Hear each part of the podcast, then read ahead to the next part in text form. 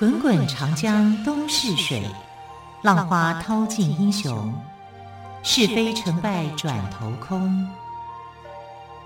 古今多少事，都付笑谈中。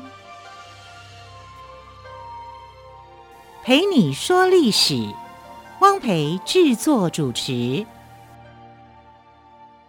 欢迎朋友们再次收听《陪你说历史》节目，我是汪培。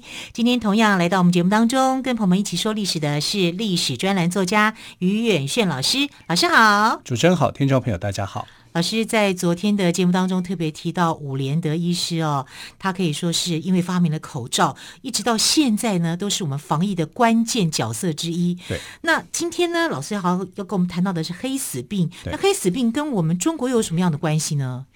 黑死病其实就是鼠疫啊，只是可是不是在欧洲吗？哦，它全世界都有。是啊，这个疾病的发生到后来会变成通行全世界。你看像，像呃，COVID-19 一样。一开始也只有在中国，中国大陆，可是到后来也蔓延到现在，全世界几乎都有。是啊，所以疾病是有一种流通的啊，它因为我们的这个交通的工具的发达，流通的可能会更快速啊。那我们会呃来慢慢的讲它怎么样去流通的。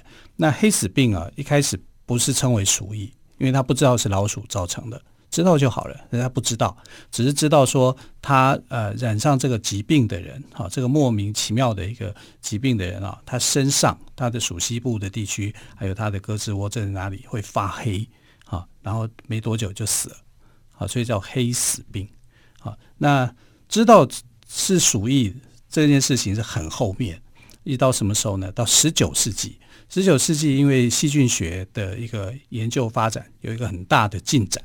那时候我们才开始知道说，原来这些困扰我们很久的历史上发生的，你知道历史上黑死病不会只有在欧洲而已，其实更早之前啊，在中国也发生过，只是我们不知道那个东西叫做黑死病而已。好，那黑死病呢？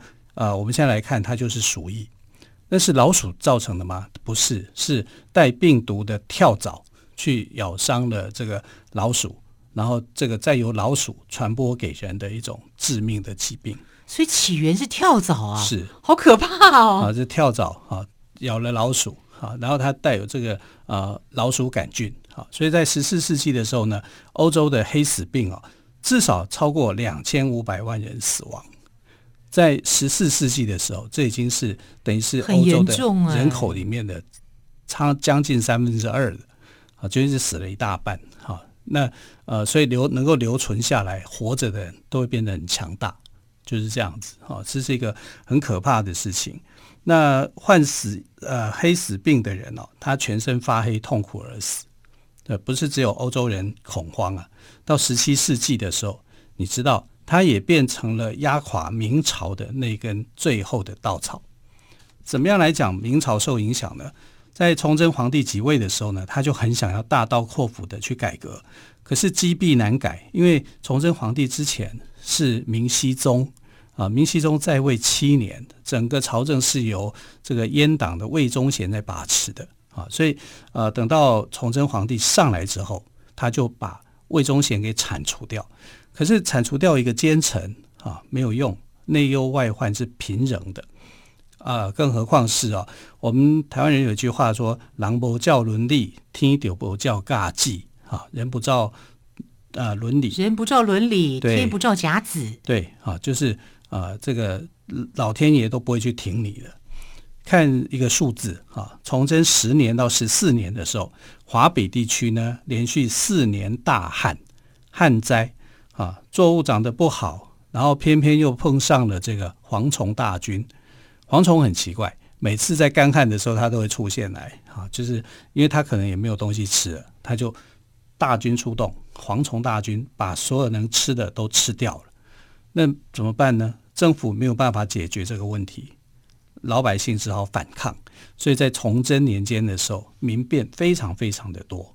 那偏偏呢，崇祯皇帝认为说这些民变是很好处理的，他也没有说用太积极的态度哈去处理它。西北方有民变，东北方哈、啊、有这个，那这样崇祯是否太天真？他是啊，嗯啊，他很想要去这个把国家给做好，可是他想法又很天真，又很善变啊。他是一个还不错的皇帝，你不能说他不好。可是他在观念上面来讲，他不进步啊，因为他就是养于深宫之首啊，就是他的范围就在皇宫里面，他没有太多的视野啊跟见地。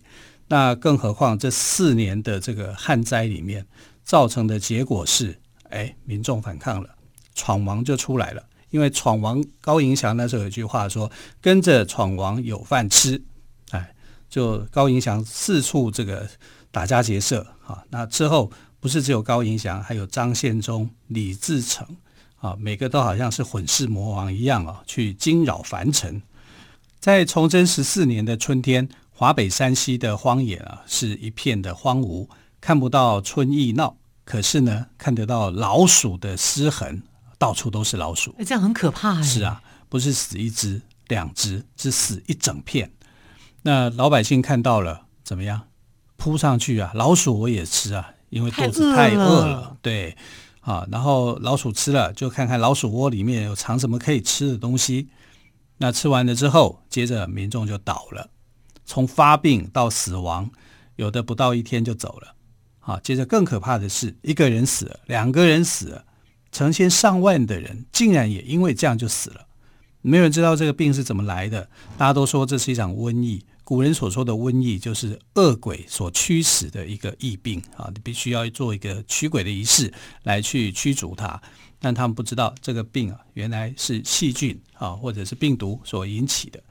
那瘟疫折磨人，大部分的想法就是逃啊，逃得越远越好啊。所以那个土匪也逃，你也逃，民众也逃，大家都想逃，大家都逃，能逃到哪里去呢？是啊，啊，这无所遁逃于天地之间呐、啊。那我们看《明史》的记载，《明史》说河南全省大疫，开封府阳武县十个人当中就有九个人死亡。啊，那荣阳县平时繁荣的街道，三个月内没有人走动，没有看到有行人在走。山东、安徽的百姓高达八成的人死亡，你想想看，死成一片了。啊，这比什么战争都可怕。这是一场对疾病的战争。啊，我们在这里好像明朝政府在这里无能为力。啊，那所谓的医者父母心呐、在这场浩劫当中，能够挺身而出的，就是这些医师。但是这些医师在当时也被人家瞧不起，都说他们是这个江湖郎中，啊，是地位不高的。我们现在讲医医生地位很高，可是这是在这个我们现在这个社会，在专制时代的社会啊，医生地位其实很低啊。但是你要去挽救生命，这个时候他们又挺身而出，希望能够减轻百姓的痛苦，然后从瘟疫当中呢，呃，想办法把人给存活下来。但是呢，存活下来又怎么样？又碰到战争，所以瘟疫、饥荒、战争、死亡这四个，让这个民众是非常非常的措手不及的。哇，那个时代的民众这四个字形容：民不聊生，是非常辛苦的。其实连救人的医生也是不例外，对，但也可能会在这场灾难里面去世的。他也可能染疫啊，对呀、啊。那、啊、我们来看明朝到底有多惨。北京城原来有二点七万匹的战马，最后只剩下一千匹，两万七千多匹的战马只剩一千匹，所以损失了两万六千匹马。对啊，不是打仗哦，只是因为疾病的关系。然后明朝人口减少了百分之四十，将近一半，人口几乎减半啊。所以你说明朝的黑死病跟欧洲十四世纪的黑死病。其实也是旗鼓相当啊，啊，也是很重要的一场这个瘟疫啊。那我们刚刚讲了嘛，有瘟疫就要有人挺身而出来去做这个救人的工作啊。所以在明朝末年瘟疫盛行的时候呢，呃，就很多医生就出来啊，就是要去拯救大家的一个生命。那这里面最有名的医生啊，就叫做吴又可。吴又可，对，啊，吴又可医师。他是一个口天吴，我又怎么样又怎么样的又，对对对，哦，可不可以的可，吴又可医师对。那他是一个研究温症的专家，因为瘟疫在当时称为温症，温就是温温热的温哈。那呃，什么叫温症呢？就像我们现在的很多的法定传染病，像天花啦、疟疾啦、登革热、霍乱、鼠疫啊，甚至是我们现在的这个 COVID-19，这些在古代都被称为叫做温症。那很多的医生啊去做研究温症，希望来解决百姓的痛苦。只是当时的医生在研究的时候，不太知道说这个温症到底是哪一种。他只是把它统称叫做温症，因为这从他的身体变的现象所出来的一些发热的状况。那明朝末年出现研究这个温症的专家吴又可啊，他是非常特殊的哈。他其实他的名字本名叫吴有幸啊啊，又可是他的这个字啊，但他是江苏吴县人。在经过了崇祯年间的一个大疫之后呢，他发现用传统的这个《伤寒论》的方法来治疗病患呢，没有办法得到这个效果，就效果不显著就对了。因为病菌不一样嘛，嗯、啊，那那时候的人不太知道说这个是细菌引起的，因为没有显微镜，哈、啊，没有什么，他也不也不了解，哈、啊，所以呃，在那个时代里面不知道。而中医理论里面有所谓的六邪，也没有办法解释这个瘟疫感染的方式跟途径啊。但吴又可那时候就认为说，瘟疫呢，非风非寒非暑非湿，是因为那个吸入疫气而产生的疾病。这个观念是对的，只是说它吸入的这个异气里面，哈，异就是异样的异，嗯、这个异样的这个气息，奇异果的异哦，对，啊，气是空气的气，对对对，异气。在这个义气里面，其实就是我吸入了病毒，我吸入了病菌嘛，好、嗯，这、就是一种呃空气传染，借由空气的一种传染。那这种义气呢，他认为啊，以他的想法来讲，他认为就是天地间的戾气，暴力之气啊、嗯。那每个戾气各有它的特性，各自不同。那这样的一个想法也是正确的。嗯。那关于这个戾气的特性到底有何不同？那吴又可医师又怎么样化解呢？我们休息一下，稍后再请于远炫老师来告诉我们喽。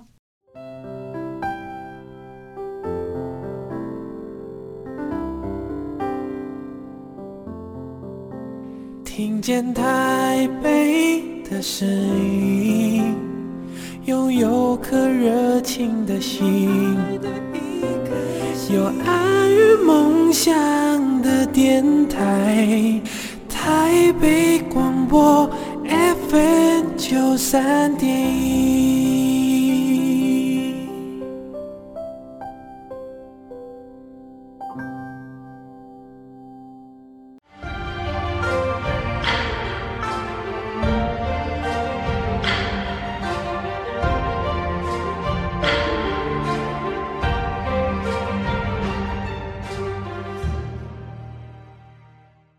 台北广播电台陪你说历史节目，我是汪培。今天特别来宾于远逊老师刚刚谈到了，在明代末年出现了一位研究温症的专家吴又可医师，他发现一种异气，异刚刚我们提到是奇异果的异哦，气呢就是空气的气，异气也就是天地间的戾气。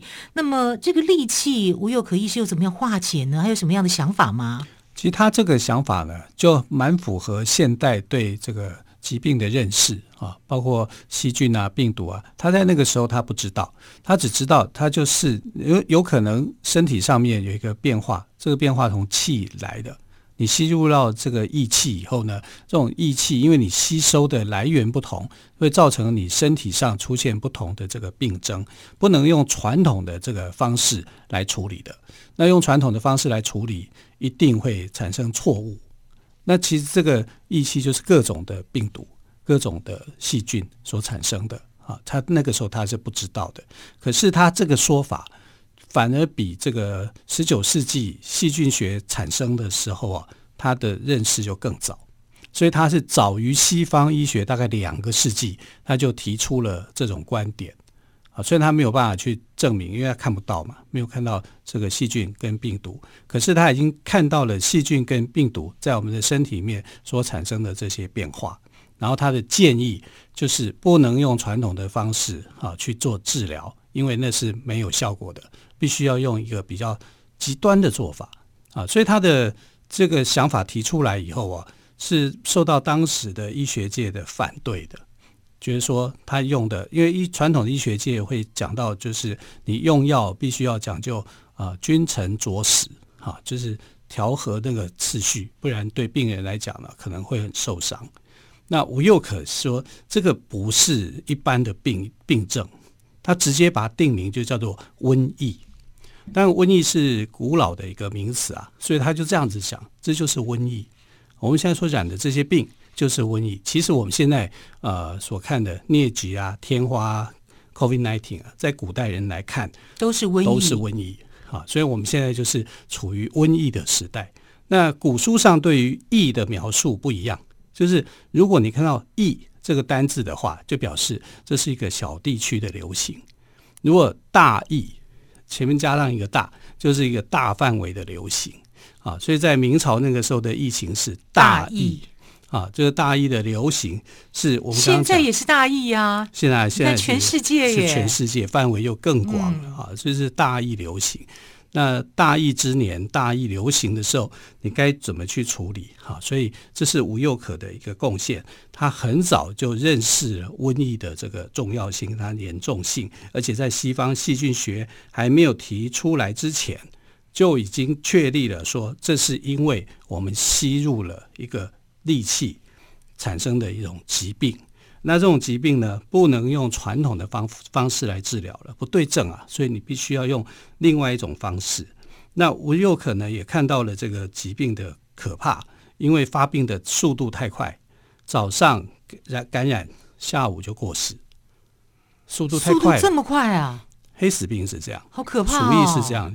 因为又没有绝对的一个治疗，其实到现在也是啊。我们对这个呃鼠疫的治疗啊，这个因为它致死率实在是太高，只能够说做一些控制啊，你没有办法说呃能够全部根治哈，那是很难很难的。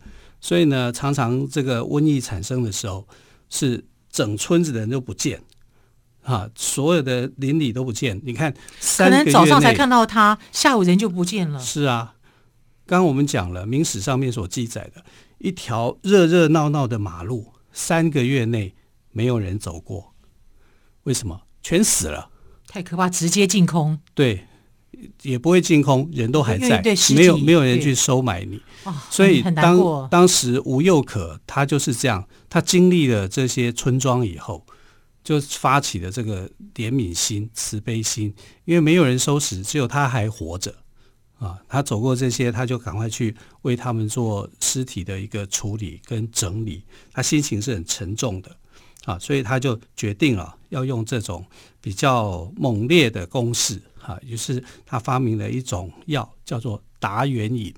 达元饮，对，达就是发达的达，到达的达的元啊，达元就是我能够喝这个喝这个喝这个药，能够倒入。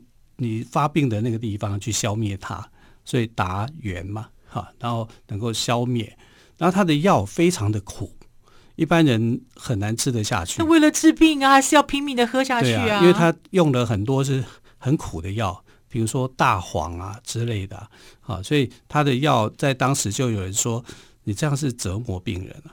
可是你知道，病人喝他的达元饮哦，经过那种折磨。吐出来以后，他反而身体慢慢慢慢变好。这算是排毒吗？有点像，有点像，但是很极端啊，所以有很多人是不同意他的这种呃看法的。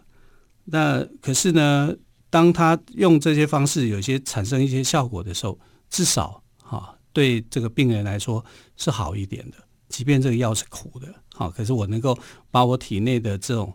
我很久没有办法这个呃腹泻啊，腹泻拉一拉拉出来以后，我身体反而变成好的时候，很多人也愿意接受啊。只是这个做法从过去他那个时代开始到现代，有人还是赞成达原饮的做法，也有人是反对的啊。但不管怎么样呢，他指出了一个治疗的一个途径跟一个治疗的一个方式。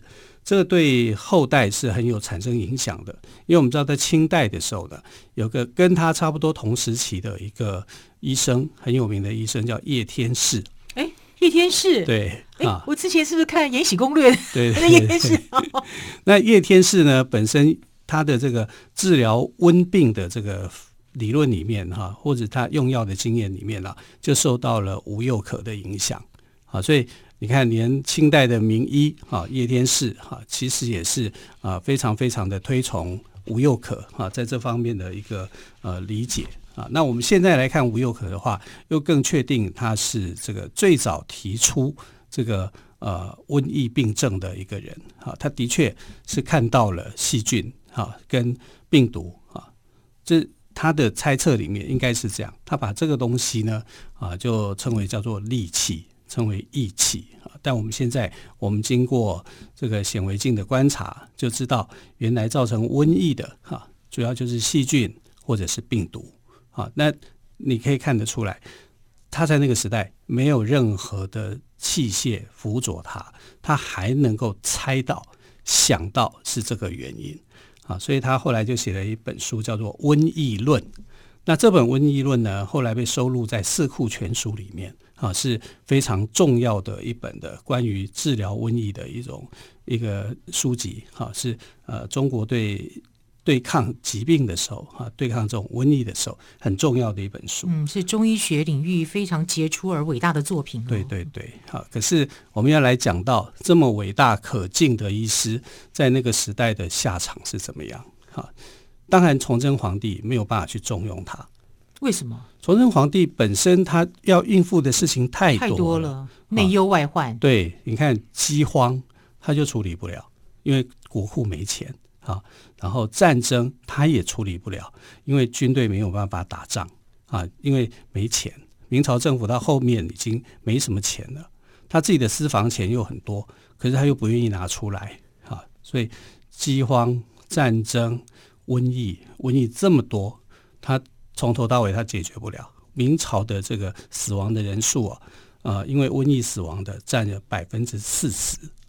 好可怕、哦！消失的人口有百分之四十，啊，所以他是没有办法去处理的啊，所以瘟疫、战争、灾荒、死亡啊，整个让明朝政府是灰头烂额的。你想想看啊，崇祯皇帝当这皇帝，说真的讲也是很不幸啊，他没有像他的爷爷万历皇帝那样好过得很好。所以是万历嘛？对呀、啊，所以万历带来很多的灾难嘛。万历把一些钱毫无节制的就用掉了嘛，再加上呃，这个天启年间又发生了王公场大大爆炸案，王公场大爆炸哦，这是什么意思呢？就是王公场里面是他们的那个军火库，军火库结果在崇祯六年的时候哈发生爆炸，这个爆炸很可怕，非常非常的可怕，就变成说你也没有武器。